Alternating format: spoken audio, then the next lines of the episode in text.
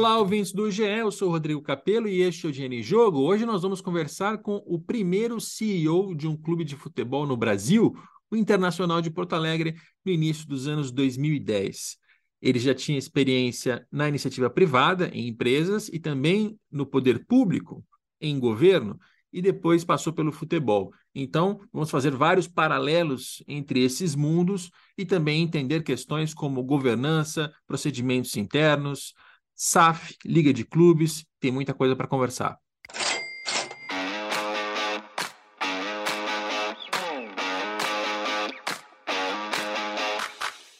Agora nós vamos conversar com o Aod Cunha. Tudo bem, Aod? Tudo bom, Rodrigo. Prazer estar aqui contigo. O prazer é o meu. Deixa eu te apresentar para a nossa audiência. O Aod é economista, conselheiro de administração de empresas como Gerdau, Grupo Vibra, Agibank e Atiaia Energia é membro independente de comitês de investimentos, ele foi sócio do banco BTG Pactual e do JP Morgan.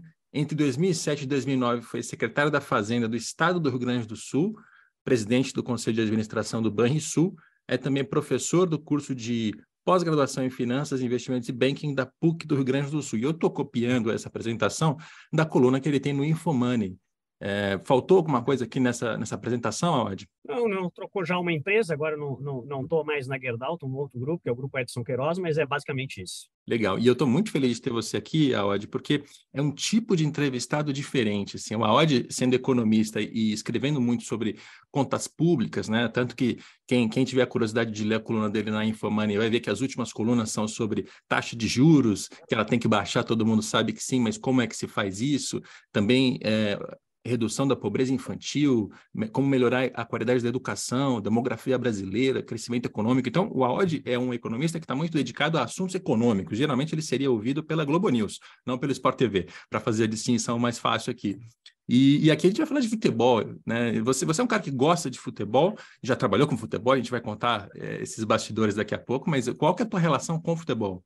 Ah, eu sempre gostei, sempre foi o meu esporte preferido. Eu fiz já alguns esportes na vida, sempre gostei muito de, de esportes, de acompanhar, de assistir esportes, mas o futebol, é, desde a minha infância, foi a minha maior eh, paixão né, esportiva. É, é, nasci aprendendo a ser colorado, torcedor do Internacional, ia para o estádio desde muito cedo com meu pai. Então, é, é uma grande paixão que eu tenho.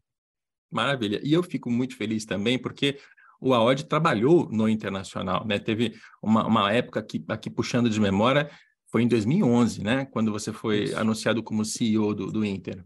Exatamente, é. Eu tinha, eu, eu, eu, tinha ficado um tempo como secretário da Fazenda no Rio Grande do Sul. Aí, em 2009, eu fui para eu fui para Nova York fazer um pós-doutorado, ficar pesquisando um pouco em Colômbia, na Columbia University. Quando eu voltei, eu tinha recém-aberto uma, uma empresa de, de consultoria, assessoria financeira, e em seguida eu recebi um convite de um grupo de, de colorados que, enfim, é, ia disputar a eleição no, é, no Inter e acabou ganhando, né? e, e, o presidente, na época, era o Giovanni Luigi, a partir de 2011, e já em 2010 me convidaram é, para ser o que seria né, um, um, primeiro CEO num clube de futebol é, do Brasil.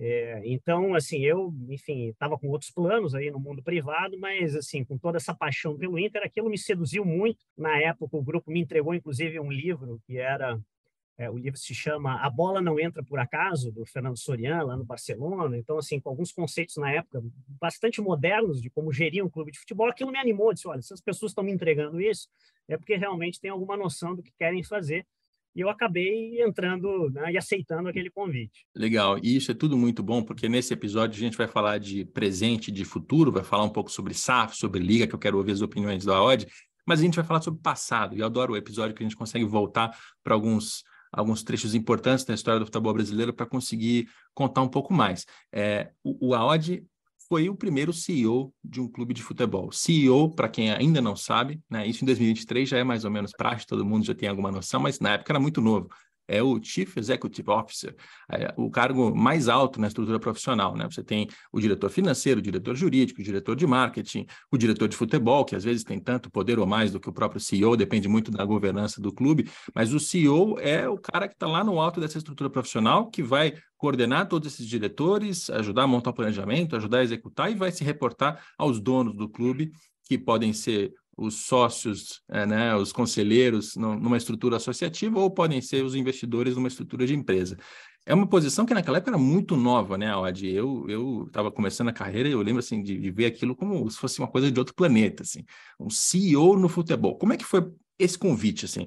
Você já, já contou que tinha um grupo político do Giovanni Luigi, que eles fizeram essa proposta, te instigaram ali com o livro do Ferran Soriano, mas como é que foi a, a, a negociação de, olha, como é que vai ser a governança, a estrutura, é, quem, quem responde a quem, enfim, como é que vocês construíram aquele modelo? Bom, então, na época tinha isso, o candidato né, que ganhou foi o, o ex-presidente Giovanni Luigi, era um grupo também que era vencedor no Inter, nos anos recentes, né, o Inter, enfim, tinha sido é, campeão do mundo, é, tinha reconquistado espaço assim, em títulos nacionais, o grupo Fernando Carvalho e outros dirigentes é, conhecidos, e, e, tinha essa proposta de fazer um, um next step, um avanço assim, de, de, modernização da gestão, e a ideia ia ter um presidente politicamente eleito, né? ia ter as, os vice-presidentes politicamente também eleitos nessa combinação, mas teria um, um, um gestor, um CEO, né, que, que é, teria uma autonomia maior para fazer a gestão e, enfim, propor discussões mais estratégicas de melhoria de governança. E, e assim começou, né? Assim, acho que tinha, teve, tinha, teve um bom alinhamento, sempre tive um relacionamento, tenho até hoje, muito bom é, com, com esse presidente Giovanni Luigi, é, e tinha alguns temas, assim, é, que me pareciam saltar aos olhos, assim, né? Eu sempre tinha essa avaliação que o futebol brasileiro, de uma maneira geral, ele era, era muito mal gerido, né? Enfim, tem uma dificuldade de, de, de, fazer uma separação melhor entre as estruturas institucionais, políticas dos clubes e uma, uma gestão um pouco mais profissional. Achava que sempre tinha muito espaço é, para melhorar essa gestão e, e, tinha alguns temas que para mim saltavam aos olhos, seja do ponto de vista de comercialização dos espaços de marketing do clube, é, a forma como o clube geria suas despesas, contratos, é, como ele eventualmente poderia olhar, isso era uma, sempre uma preocupação que eu tinha, o que, que que era possível fazer em relação a, com a legislação do futebol para que o clube, é, muitas vezes, quando descobrir talentos né, nas suas categorias de base, quando esses atletas chegavam na estrutura profissional, eles já chegavam com a maior parte dos passes com é, é, os empresários e muito pouco com os clubes. Então, tinha uma série de temas que para mim pareciam relevantes, mas vida como ela é, o que aconteceu que logo né, que eu assumo, tem uma enorme discussão que se instala no clube, que é o modelo de estádio. Né? O Inter tava, ia construir o estádio para a Copa, tinha um modelo dentro deste próprio grupo político que tinha vencido, é, que defendia, que era né, como antigo presidente Vitório Pífero, é, fazer um estádio é, é por conta própria, né? o modelo clube construir, o clube contratar, o clube tomar endividamento bancário, o clube fazer toda a obra. E logo que eu assumo o clube, eu olho para aquilo, assim, com um pouco de na minha experiência de, de visão de gestão financeira, me parecia absolutamente inexequível. Aquilo, para mim, era foi muito assustador. Eu cheguei logo o presidente Giovanni e outros e disse: Olha, eu acho que isso aqui quebra o clube. A gente não tem business plan, o clube não tem capacidade de tomar esse nível de endividamento, executar a obra. Eu acho que o clube. É, meu medo era que o clube ficasse sem estádio e com uma dívida financeira muito grande. Agora, isso tomou uma, uma uma necessidade de energia gigantesca nessa discussão, né? porque o grupo anterior era muito forte, tinha essa ideia que o estádio sairia mais barato, o clube seria dono completo do estádio. Então foi uma discussão muito longa, muito pesada, muito difícil, que consumiu envolveu todo o conselho. Ao final, se conseguiu aprovar um modelo né, de preço fechado, sem o clube tomar um endividamento, do investidor tomar um endividamento, e acho que isso salvou financeiramente o clube nesse aspecto. O clube com um belo modelo de custo-benefício hoje do estádio, não cedeu a maior parte dos espaços, não tomou a dívida bancária. É, mas isso acabou drenando muita energia em relação a outros movimentos. Né? E aí, depois, quando eu fui, é, é fui entrar nos outros temas, né? principalmente esse em relação à, propriedade e investimento em atletas, né? na época eu tinha um, eu tinha um sonho, já tinha tinha começado conversas, inclusive, com o CVM, com algumas instituições financeiras, para ter uma espécie de fundo do Inter com outras instituições financeiras, onde o torcedor pudesse aportar pequenos percentuais de recursos. Né? Tem toda uma legislação em relação a isso, mas um percentual pequeno que ele pudesse aplicar nos atletas. Isso permitiria o clube ter um percentual maior. Mas aí, quando eu comecei a ter que entrar nesses outros temas da área de futebol, aí uma vez o, o Giovanni, de uma maneira muito transparente comigo, me chamou e disse ao Odi, olha, você está fazendo, fez um trabalho espetacular, nos salvou aqui na nossa avaliação em relação a esse tema do estádio, né? nós vamos ser gratos a vida toda, mas daqui para frente, quem sabe você fica mais focado nos temas administrativos do dia a dia, tem história da limpeza aqui da estrutura, iluminação do estádio, então, mas deixa, deixa a área do futebol a gente tocar de um outro jeito. E eu também, daí, de uma maneira transparente, disse, eu tinha um contrato de dois anos com o clube, né? Eu estava no quinto para sexto mês, meu contrato era de dois anos. Eu disse, Giovanni, olha, é, você está me pedindo para eu não olhar para 80% do orçamento do clube, né? Sendo que eu sou o CEO do clube, eu acho que isso não vai funcionar direito. Então, aí a gente acabou convergindo que não era um momento ainda que o clube estava talvez preparado né, para fazer uma delegação é, é, dessas funções, incluindo toda essa área do futebol. E eu acho que muitos clubes não estão preparados até hoje, passados mais de 10 anos desse episódio, mas é, é algo que a gente vai conversar daqui a pouco. Só para recapitular, o torcedor do Inter sabe disso, mas os outros ouvintes não.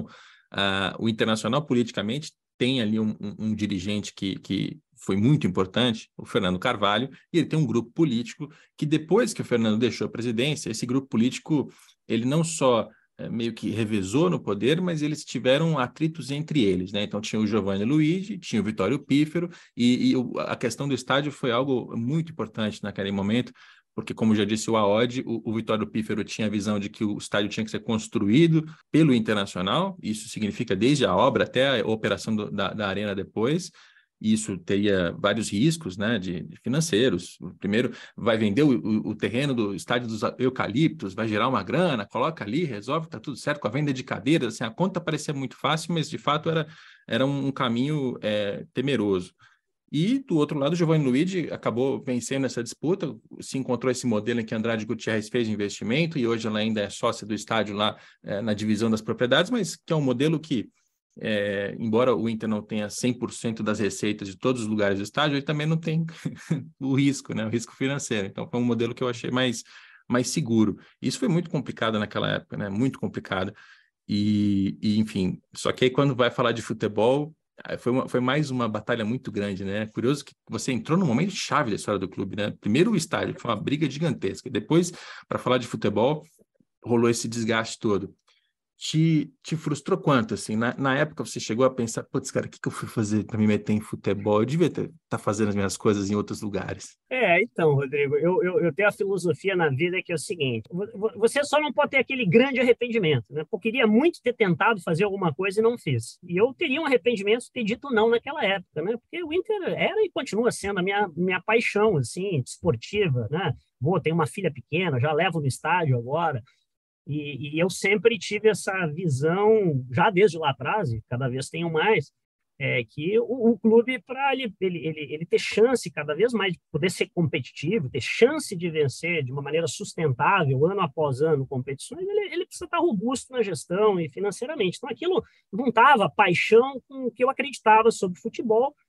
E, então, assim, eu fui assim com, com, com muita vontade, né? E querendo eu não sei se talvez lá atrás, olhando lá para trás hoje, eu talvez né, tivesse que ter um pouquinho mais de paciência, levando as coisas com um pouco mais de tempo, mas eu também, na época, fiquei muito receio de chegar, puxa, o clube me pagava bem, me oferecia um contrato que era competitivo de mercado, né? Porque eu tinha outras propostas. Então, quando saí do clube, eu acabei indo para o banco, fui depois para o JP Morgan, mas na época, eu, assim, eu fiquei, eu fiquei com muito receio também de eu chegar cumprir meus dois anos de contrato, chegar lá no final e, e não entregar, não, não, não ter feito uma diferença maior. Acho que, sinceramente, acho que fiz um tema do estádio, que foi relevante, mas eu não comecei a não ver é, espaço naquele momento para conseguir avançar em outros temas da gestão do futebol, que era muito relevante.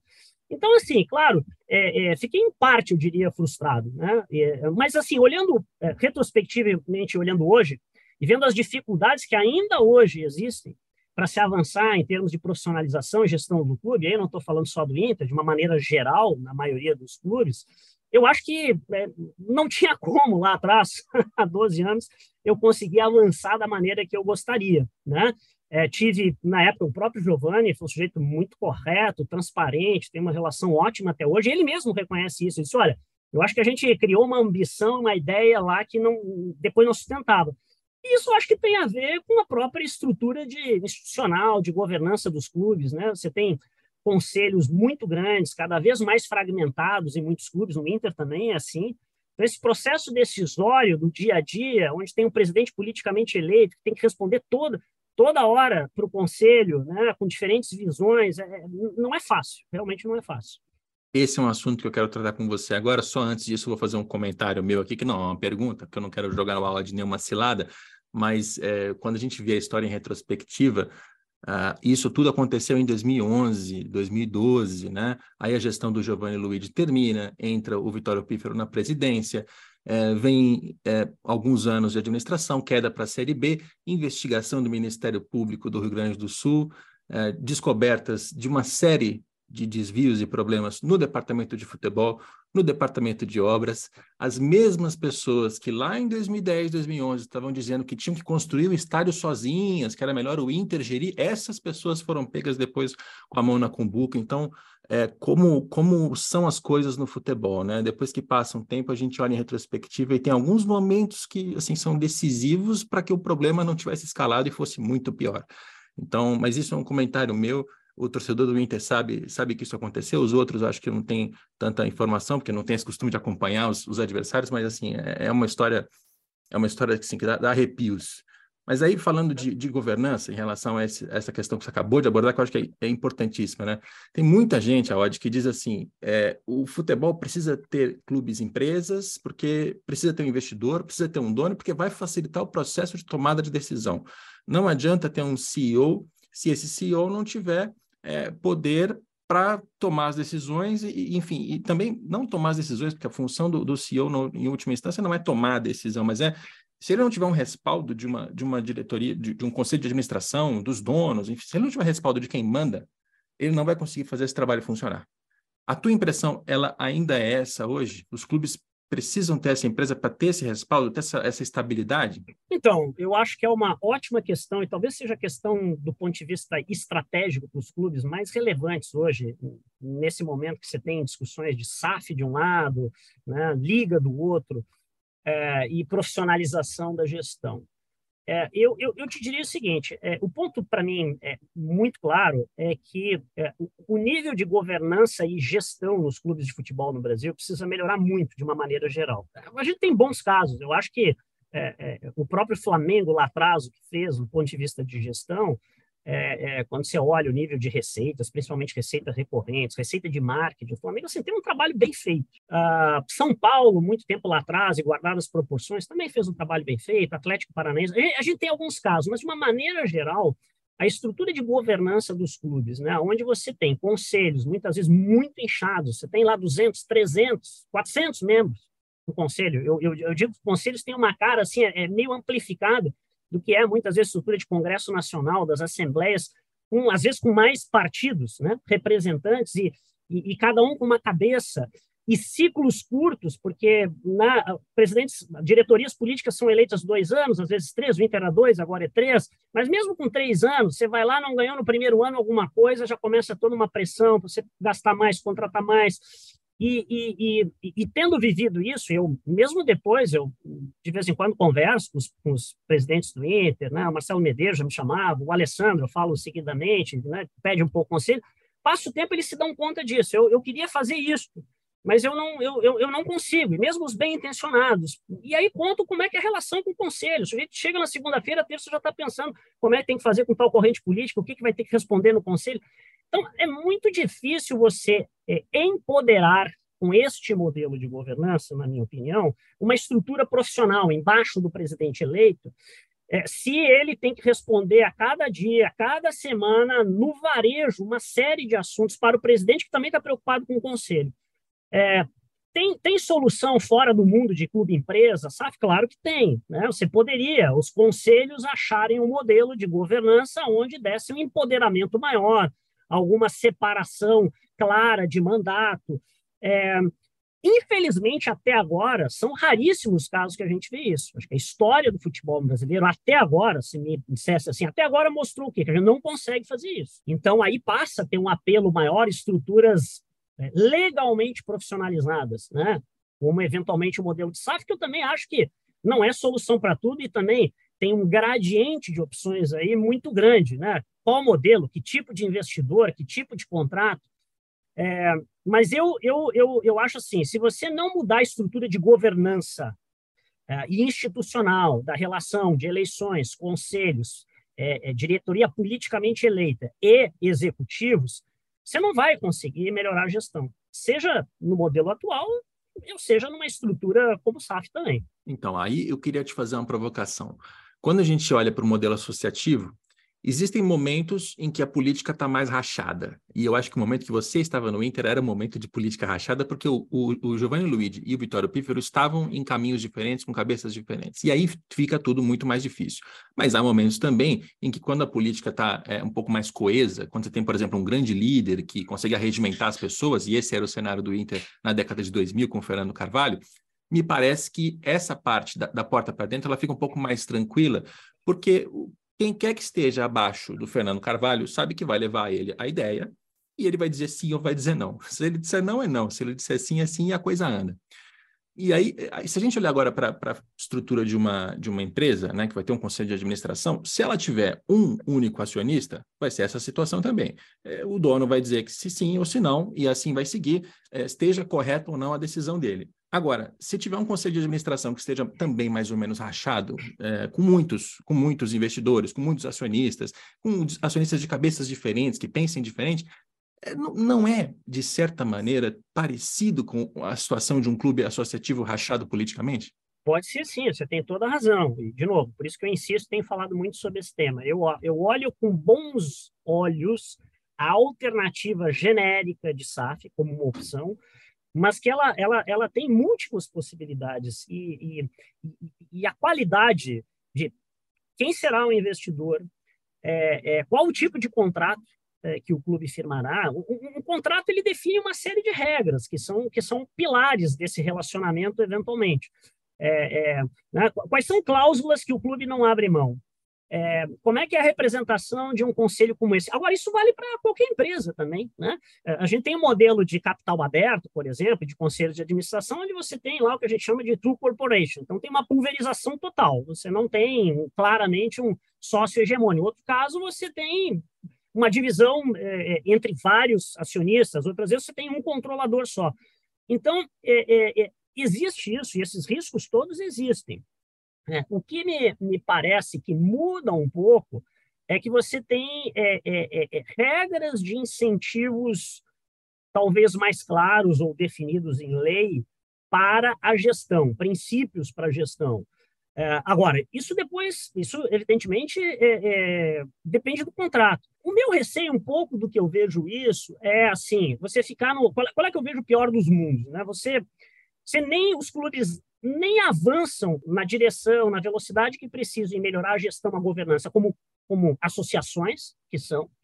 E aí, em determinado momento, você chega numa situação financeira que é muito ruim, caótica, e aí o clube ele faz o primeiro negócio que aparece. Aparece um investidor com apetite de risco maior, não necessariamente vai ser o melhor investidor, e aí você tem uma situação, eu não vou citar nomes aqui, né, mas próximas disso já no futebol brasileiro. Outra opção é o seguinte: você faz uma discussão é, você é, lidera essa discussão dentro do clube e vê alternativas. Você não tem que ficar olhando para um ou dois investidores. Uma empresa, quando quer trazer um investidor, ela, o que, que ela faz? Ela, primeiro, ela faz uma análise sobre ela mesma, ela define o que, que ela quer, como é que ela quer crescer, por que, que ela precisa de dinheiro, onde é que ela vai investir. Ela vai atrás do número significativo de potenciais investidores, faz lá non-deal roadshow, faz roadshow, e depois define se quer fazer, não quer fazer, com quem, com que tipo de contrato. Não é isso, na maioria dos casos, que a gente está vendo. Né? E o meu receio é que a gente fique nesses dois mundos. Quer dizer, os clubes assim, ó, se lá, nas, lá no final não der nada certo, aí, bom, aí eu vejo o que, que eu vou fazer. Né? É, mas você tem razão, tá? voltando ao seu ponto inicial, é claro que existem riscos, e é claro que eu posso ter má governança, existe má governança em empresa privada, né? é claro que ela pode ter nesse regramento com os clubes também.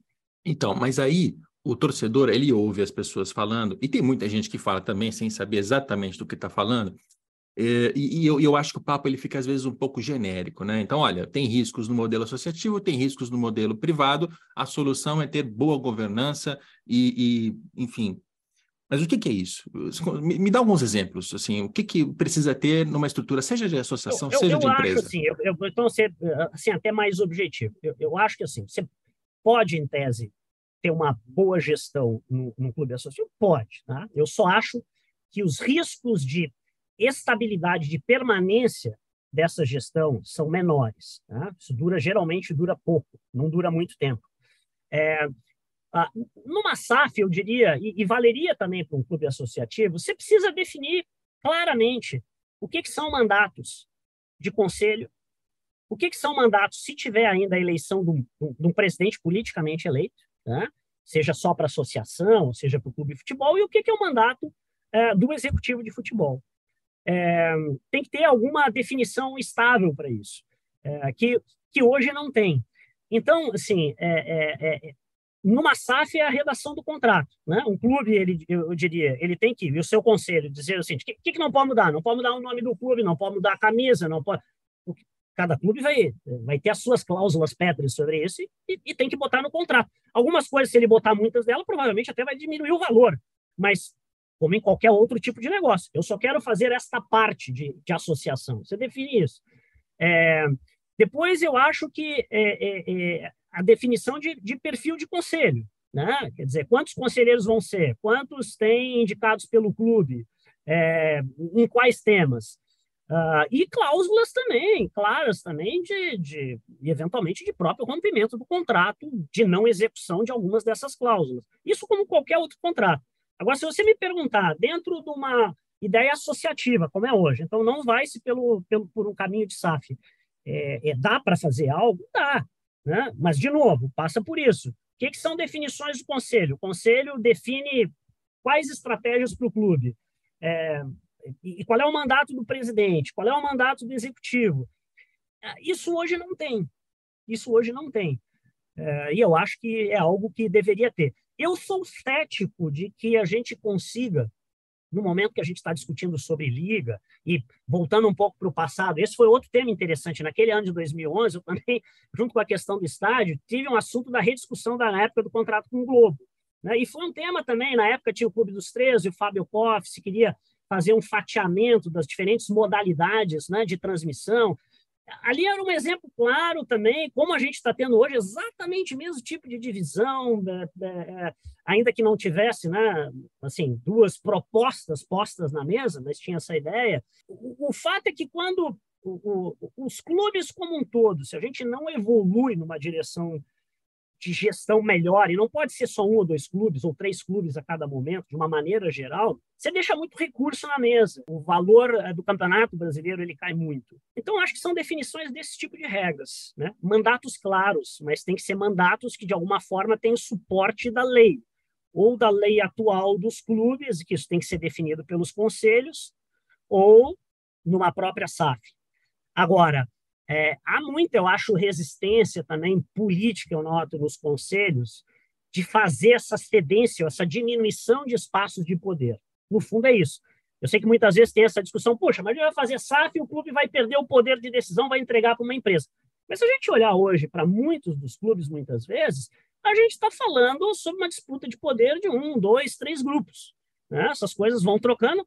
É, Claro que muda, o, torcedor tem essa sensação que ele está representado lá, ele vai lá, ele pode eleger, né? é uma democracia nesse sentido, mas também tem um pouco dessas, é, dessas questões, mesmo Entendi. na forma associativa. É, é, um, é um pouquinho de, de, de, fetiche com fantasia, assim, porque no modelo associativo, e olha que o Inter, na minha opinião, é um dos que está mais avançado no, em termos de democratização. Né? Se, dúvida, se comparar dúvida. com São Paulo, assim, no São Paulo sequer o sócio escolhe o presidente ainda está no modelo de conselheiros, eleição indireta, essas coisas que são feitas para manter os grupelhos ali no poder. O Inter é um dos que está mais avançado, mas mesmo assim, é, invariavelmente é uma questão de dois, três, cinco grupos políticos, um deles é muito forte, muito grande e domina o poder durante um ciclo maior, até que passa até de, do mandato de um presidente, não é muito diferente de, de outros casos. E se pensar no Atlético Paranaense, então, que Mário Celso Petralha é o dono informal do clube já faz décadas, né?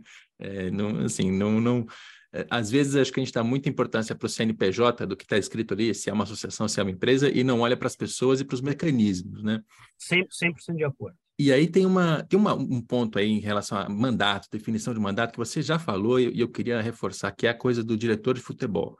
Né? A, a, conversa que você teve com o Giovanni Luigi, em que ele disse para você: olha, é melhor deixar o futebol de lado, não tem como isso acontecer, não tem como ser assim, porque é, se o CEO vai administrar o clube como um todo ele não pode entrar na, na seara do departamento de futebol, é, é a maior parte do orçamento, da, da, receita, da despesa, das decisões, dos controles, etc, etc. Não tem como não fazer isso.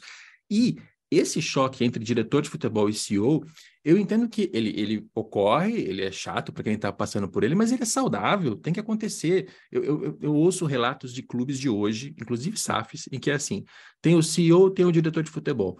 O diretor de futebol, ele não tem o menor preparo para lidar com a parte orçamentária e financeira. O menor preparo. Ele é bom de contratar jogador, fazer negociação, pagar comissão, e ele oferece valores e compromete é, números da, da folha salarial sem ter a noção clara e exata de quanto o clube pode pagar. Quem é que tem essa noção? O CEO. Se o presidente é, desempodera um lado, empodera demais o outro, vai, vai dar ruim, vai dar problema, sabe? Então, é, essa não, parte não, do futebol e o CEO é muito difícil de conciliar, mas tem que fazer, né? Tem que fazer, não, não tem como, porque a gente está falando, não é uma empresa qualquer, uma empresa onde essa área que você está falando, que é o departamento de futebol, ela está respondendo por 70%, 80%, 90% do orçamento e a razão do clube, né? É, a razão e a emoção. E, e, e, e, o modelo que a gente tem de a maior parte dos clubes brasileiros ao longo dessas últimas décadas, né, é, é, é assim, é, é, campeão de um campeonato só tem um. Né? Então, assim, os clubes começam a ficar espremidos, eles invariavelmente postergam despesas e antecipam receitas, né? E essa conta ela não fecha, lá você vai levando até um determinado momento. Isso é, um, é, uma das sempre foi um dos grandes problemas de negociações dos próprios clubes na ideia de formação de liga lá atrás e mesmo hoje, né? É a situação financeira, porque aí você depende de o recurso estar tá entrando de uma maneira antecipada, você já não faz os melhores acordos. Isso não vale só para negociação da, da liga e televisão, né? isso vale com fornecedores, vale na conversa com, é, com os empresários de futebol, é, e, mas isso é uma característica desse modelo de gestão do futebol, e principalmente desse descolamento que você está falando, entre quem faz, quem é responsável pela gestão financeira, seja é, é o CEO ou uma outra figura que, que se coloque lá, e o departamento de futebol. Essas coisas elas precisam começar a convergir para você ter um, uma gestão minimamente sustentável dos clubes no Brasil. É, eu, eu, quase caio da cadeira quando eu vejo o organograma dos clubes, aí tem assim, CEO, embaixo dele financeiro, marketing, jurídico, tá tudo certo, e CEO do futebol. Como assim CEO do futebol? Você está dizendo que é o quê? É alguém que tem o mesmo, a mesma estatura de um CEO, mas que coordena a parte?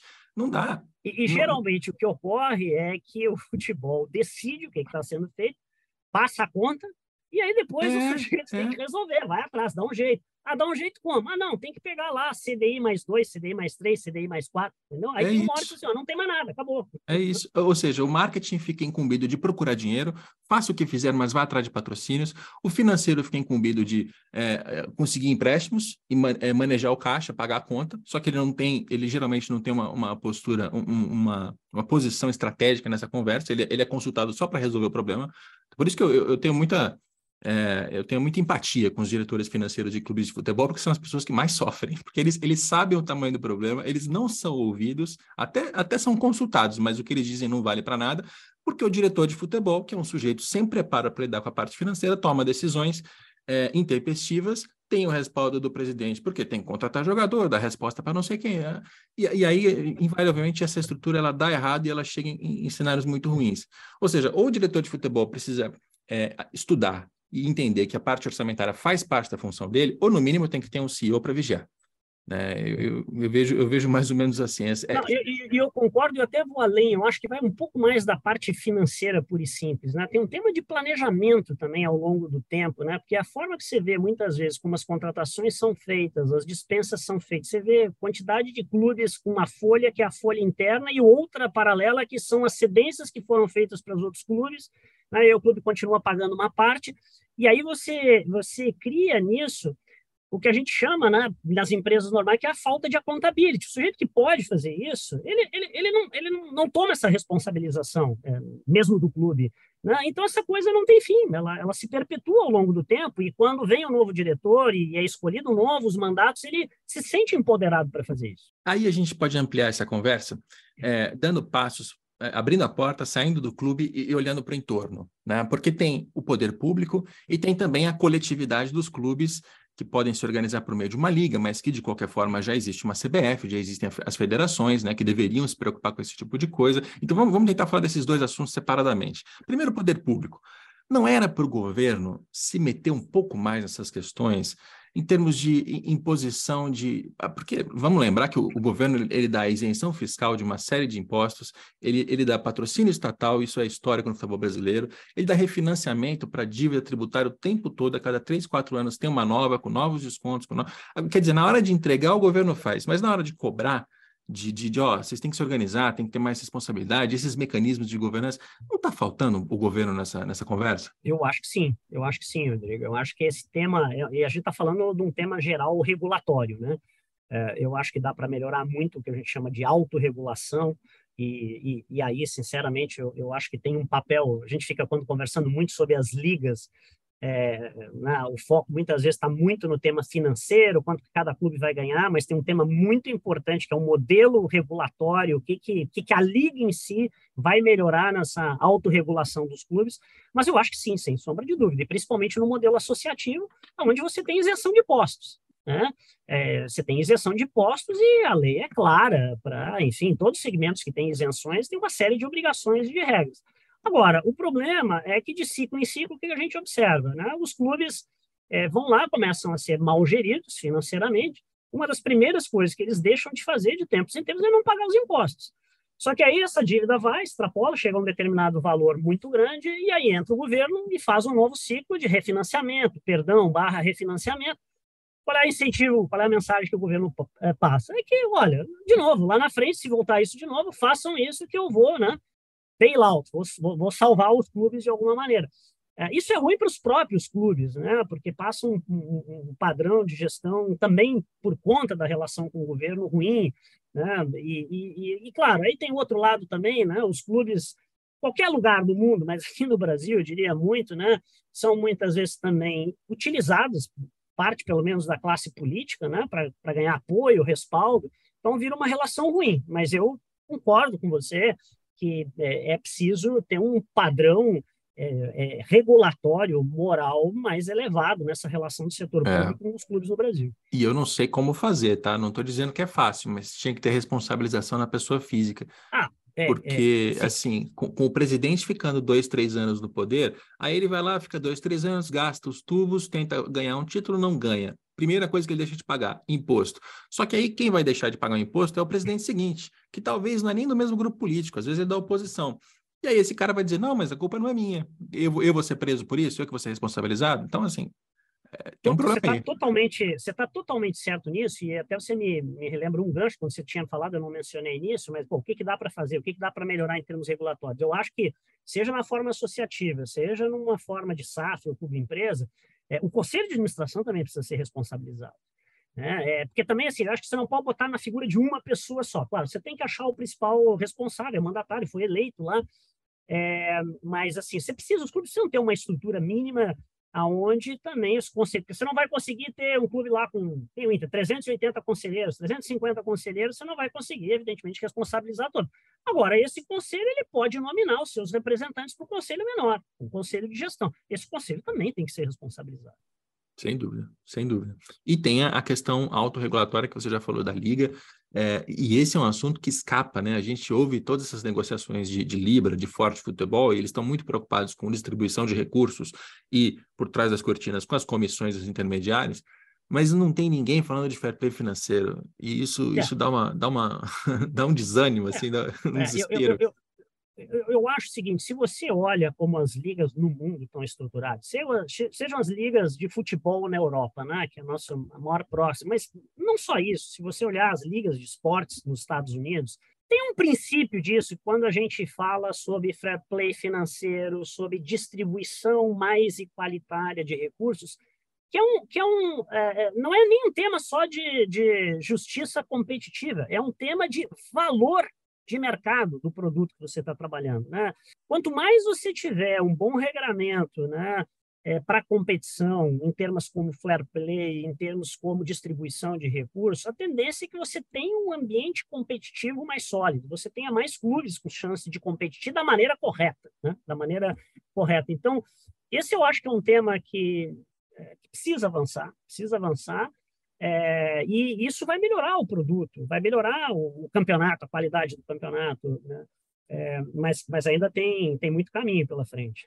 Mas aí, te, te, te colocando numa saia justa agora também, para não ficar muito confortável neste podcast, é, objetivamente, dos dois grupos, Libra e Forte Futebol, a gente vê que tem diferenças ali que são, são sensíveis. Né? O Forte Futebol tem um discurso de equilíbrio imediato e, e de certa forma, radical, e a Libra, ela também avança em termos de equilíbrio, porque a proposta, os modelos deles têm números que são muito mais equilibrados do que são hoje, mas eles têm um período de transição para proteger Corinthians e Flamengo de riscos no, nos primeiros cinco anos.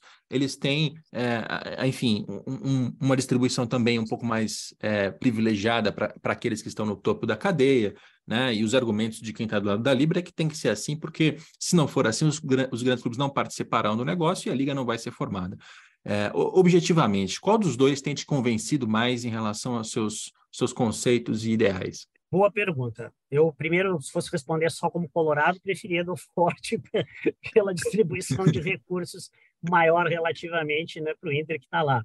Mas, mas, falando sério aqui, eu acho que o conceito do Forte de é, é, diminuir o mais rápido possível o tamanho de disparidades que nós temos hoje na distribuição de recursos para os clubes, ele é positivo. Agora, é, como tudo assim, né? eu, eu, eu digo assim, eu acho que tem um, é, é vai ter um caminho intermediário aí, entendeu, Rodrigo?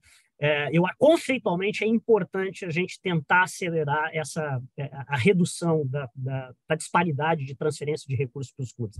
Tem que ter um caminho. Eu gosto conceitualmente, acho que está correta a ambição forte. É, acho que vai ter que ter algum meio termo, vai ter que ter algum acordo no meio termo. Essa é a minha esperança e acho que seria o correto. De novo, nós estamos falando, eu, eu, gosto de usar um exemplo assim da, da própria Espanha, né, que tinha uma disparidade maior, diminuiu essa disparidade lá na La Liga, ainda é, ainda é significativa. E, de novo, quando a gente está falando de, de, de, distribuição, de direitos de transmissão, é uma parte dos recursos. Né? Um clube como o Flamengo, evidentemente, pelo tamanho da torcida que tem, vai continuar a fazer muito mais recursos em marketing. Isso já vai ocorrer ao natural. Agora, a gente tem que botar alguns parâmetros. Olhando a própria Espanha, você olha lá uma receita de Real Madrid e Barcelona, está lá em torno de um bilhão de euros, mais ou menos. Aí você pega o terceiro clube, que é o Atlético de Madrid, tem 500 milhões de euros. É metade. Né? Metade, assim, é um clube que dá ao seu torcedor, e dá lá na Espanha, ideias assim, pô, daqui a pouco, a cada 10 anos, o Atlético ganha um título. Né? E é um clube competitivo na Champions League, né? quando entra, vai lá. Agora, assim, essa é uma relação que eu vejo, você vai para outras ligas também, quando você vai o dobro da receita, né? agora, quando você começa a ir para três, quatro vezes, não tem como. Você pega uma receita, por exemplo, hoje né, de Flamengo, com 1 bilhão e 200 mais ou menos de orçamento, quanto uns 400 de Inter, três vezes, já é algo que é, é, assim, é muita diferença de capacidade de investimento a cada ano em atletas, no core business seu, que é o futebol. Isso, na minha avaliação, para o próprio campeonato como um todo, diminui o valor, porque diminui a expectativa de quantos clubes podem efetivamente ganhar esse campeonato. Isso para qualquer liga, para qualquer esporte. Então, eu acho que é o seguinte, a gente, qual é o problema da a, a Libra, ela, ela diminui, ela, ela converge, na melhor das hipóteses, se sai dessa receita atual de 2 bi, chega lá para uns 4 bi, tá? pela última conta que eu vi, acho que até você trabalhou isso, chega para uns 3,3, alguma coisa assim, né? É, mas, assim, ela, ela, ela tem uma questão conceitual que eu acho que é complicada, que ela dizer o seguinte, olha, eu vou garantir para alguns clubes a atual arrecadação e para outros vai melhorar dependendo da performance. Então, assim, quando você está falando numa liga, você vai dizer o seguinte: tem uma parte que vai tomar esse risco se vai dar certo e a outra parte não. Eu acho isso complicado, entendeu? Então, eu acho que tem que ter um meio termo aí nessa, nessa conversa entre os dois. Legal, achei, achei a tua postura é, é bem colocada e, e, não vai te causar problemas, né? Porque ela é mais ou menos a postura do Inter, né? O Inter está nessa, tá, tá fazendo Exato. parte do Forte Futebol. É, o Alessandro Barcelos, inclusive, participou aqui do podcast para dar o seu depoimento de por que tomou esse lado nessa, nessa disputa, nesse racha, mas é uma visão muito parecida, né? Acho que, acho que você não vai ter problemas com os colorados. Que, que... Não, eu tenho conversa de vez em quando com o Alessandro, acho que nessa parte aqui a gente tem uma convergência bastante grande sobre o modelo. Legal. E aí tem também uma outra parte dessa história que pouca gente fala, e, é normal, porque é tão complexo que a gente vai acabando é, passando por isso por capítulos, né? Que é o investidor. Né? O, do lado do, da Libra já tem um acordo alinhado com o Mubadala, que propõe ali comprar 20% por 50 anos por, por um pagamento imediato de 4,75 bilhões de reais. E o Forte Futebol fez a sua própria concorrência, encontrou seu próprio investidor. Estamos falando da americana, da, da americana Serengeti, com, com um LCP, que é uma, um fundo de investimentos brasileiro, e eles estão falando em 4,85 bilhões de reais, com os mesmos parâmetros, 20% da liga, 50 anos. É um bom negócio, na sua opinião, vender 20% dessa futura liga por esses valores? Rodrigo, acho que é muito difícil você fazer um, um, um valuation né, é, apurado, acurado, para os próximos 50 anos, 30, 50 anos, né, é, é, para um modelo de negócio é, que pode ser muito diferente do que é hoje. Né? Assim, a gente está falando do quê? A gente está falando de uma liga que vai permitir todos os clubes aumentarem a sua receita, é, onde talvez ao longo do tempo as diferenças hoje de, de receitas diminuam, que, que faça com que tenha maior competitividade entre os clubes. Eles vão ter mais recursos de ter é, é, é, a gente vai ter um campeonato melhor, melhor organizado, melhor de jogadores. Isso vai colocar outro nível de capacidade de comercialização, outros investidores na parte de marketing. Nós vamos começar a ter um campeonato que vale bem mais e nós vamos conseguir vendê-lo fora, né? que são receitas importantes. É só ver a, a Premier League, por exemplo, o que, que a Ásia hoje já representa, o que, que representava antes. Então, assim, é muito diferente. Eu acho que 20% Uh, não me parece algo desproporcional. Se você estivesse falando de 50%, 60%, aí eu teria mais receio.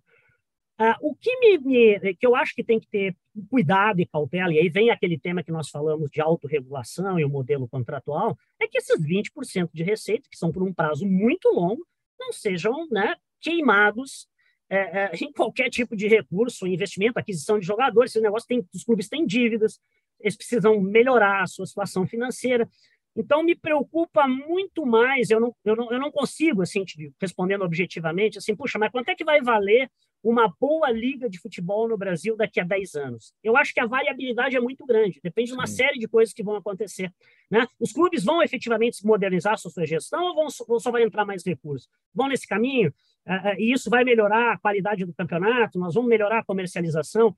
Então, é, é, tem, um, tem um alargamento aqui de valuation que pode ser muito grande, dependendo dos cenários. Agora, o que a gente, o que eu acho que dá para fazer é assim, é, é, ter o bom uso de recursos desses 20%. Isso aí não pode ser queimado na largada de qualquer forma. É isso, eu acho que essa é a chave.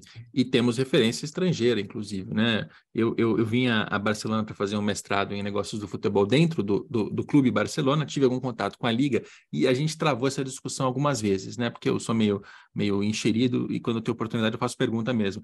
E aí, é, a Espanha fez essa venda de, de direitos de transmissão, principalmente, né, para a CVC, não vou lembrar aqui dos valores, dos termos, mas eles é, tomaram a decisão de ah, vender um percentual, pegar um dinheiro antecipado e usar esse dinheiro para reestruturar os clubes que estavam numa condição muito difícil por causa da pandemia, principalmente no contexto econômico. E o diferencial deles é que eles colocaram já na largada limitações em relação à destinação do dinheiro. Quer dizer, você vai receber um cheque agora, muito bom, você vai poder gastar um pouquinho com o jogador, você vai poder gastar um tanto com reestruturação de dívida e grande parte você tem que usar para reestruturar o clube do ponto de vista administrativo. Então, eles chamam isso de digitalização, para avançar, é, enfim, no, no, território digital que o clube está fazendo, a estrutura de back-office que ele tem, né, de administração que ele tem para poder atuar nessas frentes. E aí passa a fazer algum sentido, porque é, se você pensar do ponto de vista do investidor, ele vai comprar a receita lá do, do, da Liga Espanhola durante um longo período, óbvio que ele vai fazer um bom negócio, porque essa receita tende a continuar aumentando. Agora, se ele pegar é, 20%, vamos pensar aqui na Liga Brasileira, se o investidor pega 20% de um negócio que vale 2 bi e continua valendo 2 bi todos os anos, vai ser melhor para o investidor do que, do que para os clubes, porque os clubes eles vão acabar antecipando uma receita e vão ficar mais ou menos no mesmo lugar. Só faz sentido se esse dinheiro da, da entrada for usado para fazer o bolo crescer. Porque aí, se for 20% de, de 3 bilhões, de 4 bilhões, aí todo mundo vai ganhar junto. O investidor vai ganhar mais e os clubes vão também ter um avanço. Então, tem muito, tem muito a ver com isso, com o uso desse dinheiro para fazer o negócio crescer, né? É total. Eu acho que esse tinha que ser um foco muito relevante agora, na, no, na, no, seja lá qual for o contrato que for desenhado, é, e faz muita diferença. E lembrando que os clubes, como os clubes vão ter 80% disso, eles têm, é, é, se cresce o bolo, eles têm inúmeras outras possibilidades depois. Né? Então, eu acho que mais assim, puta, estamos acertando na vírgula nesse valuation, podia ser lá 5 bi, podia ser 4,300, difícil dizer. Agora, a gente sabe que é, claramente o que, que, são maus usos de recursos né, de longo prazo no curto prazo, isso está claro. Então, tem que ter alguma blindagem, tem que ser usado realmente para melhorar a estrutura dos clubes, a estrutura de uma, de uma eventual liga. Maravilha.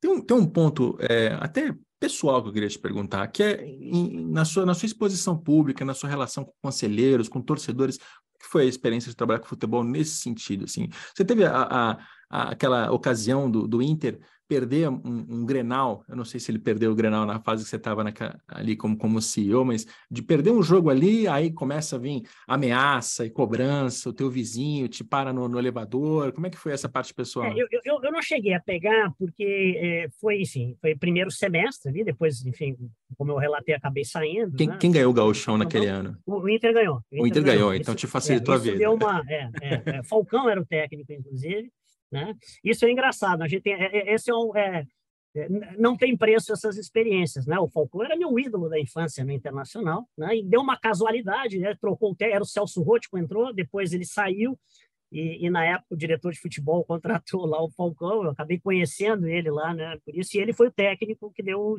na época deu o título para o Inter. Então assim, ganhando um gauchão, você sempre respira um pouco, né? Aí depois o Inter acabou caindo eh, na Libertadores, não deu, mas o que eu posso te dizer é o seguinte: o futebol ele aqui no Brasil ele é impressionante. Né? Eu tinha sido é, eu tinha sido secretário da Fazenda três anos antes, né, com uma exposição grande, porque era uma época que tinha a política de déficit zero, então tinha uma exposição na mídia muito grande. E eu depois, aí eu fui para o CCO do Inter, né? Teve alguns meses, alguns meses. Eu às vezes entrava num táxi, num, num carro, e alguém me encontrava na rua e disse: eu, eu, eu, eu lhe conheço. Aí eu achava que ia ser da época de secretário da Fazenda. Não, era pelo Inter. Ah, o senhor trabalhou no Inter, né? Sim, trabalhei. Então, assim, é, é uma exposição muito grande. Eu, eu me lembro sempre disso uma vez no, lá no Estado, falando com uma agência de publicidade, eles me mostravam, assim, as três pessoas com maior exposição na mídia no Rio Grande do Sul. Eram, o terceiro lugar era o governador ou governadora do Estado. Né? Primeiro e segundo, presidente do Inter e presidente do Grêmio. Isso dá uma ideia, né? É, é... é. Isso é muito, isso é muito doido. E, e, enfim, e como é que foi lidar com isso? A sua, sua família, os seus amigos, alguém, alguém chegou para você e falou assim, cara, você tá maluco de trabalhar com futebol? Vários, vários. Principalmente pessoal mais da área, meu, meu, meus amigos da minha vida mais profissional, né? Eu, enfim, já estava numa direção mais de mercado financeiro, indo para é, é, e, e, eu também tinha convite para ir para São Paulo quando eu voltei dos Estados Unidos. E, e, aí eles me, muitos me disseram assim, você está doido, isso não, não tem como dar certo, você vai, você tem uma, uma imagem boa, profissional, então você vai, é, é muito difícil. Mas aí vai um pouco daquele capítulo lá que eu, que eu te falei, assim, eu acho que eu, eu ficaria muito frustrado de não, de não ter tentado, uh, e, e, e, acho que a tese, enfim, permanece válida, né, até hoje. É, eu, eu eu, eu, eu, acho que é uma, assim, é, é, você tem que ir lá e tem que tentar, e para ver uma coisa e falar. Eu tinha um amigo meu, que há muito tempo atrás, amigo de, de, de, de faculdade, de universidade, e, e, que virou em determinado momento, bem antes, aí na década de 80, foi, foi vice-presidente do Inter, é um sujeito também apaixonado, idealista, e também não conseguiu fazer o que ele disse hoje. Eu, você vai ver, você entra para um clube de futebol, uma parte dessa paixão vai diminuir. E eu brincava, depois falava com o Giovanni, eu saí ali em 2011, eu devo ter ficado assim quase uns dois anos sem ir no estádio de novo. Aquele negócio foi tão, me absorveu tanto, foi tão pesado, eu vi tantas coisas que eu disse, poxa, mas, é, sabe, assim, o, o conselheiro lá da reunião do conselho que faz um discurso de apoio da profissionalização da gestão, daí no outro dia vai lá na tua sala pedir se não dá para fazer uma contratação do amigo, do sobrinho. Do...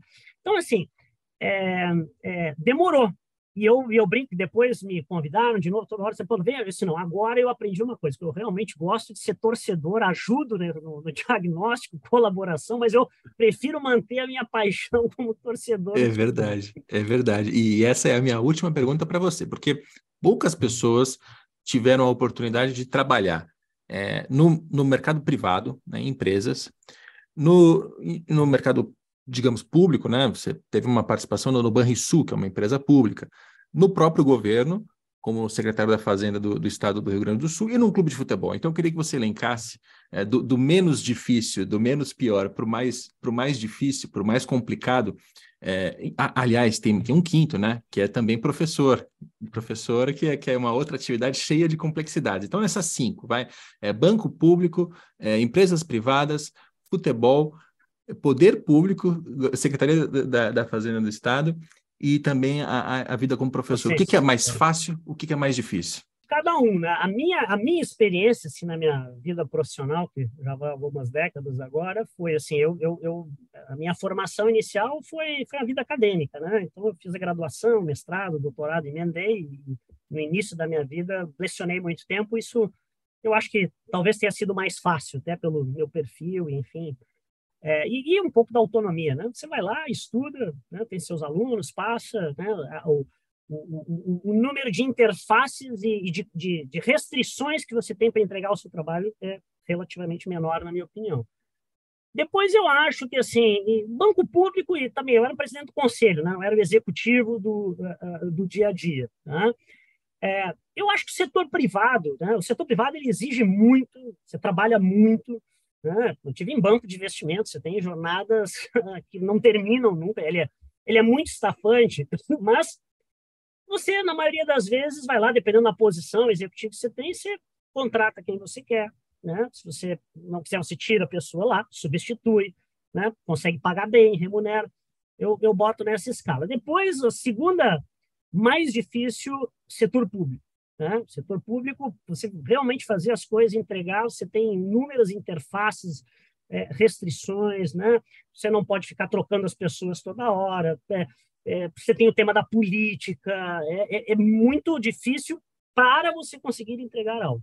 O mais difícil, mesmo tendo uma experiência curta, sem sombra de dúvida, é tentar ser um executivo no futebol brasileiro, querendo entregar coisas significativas com o ambiente político e de governança que tem no futebol.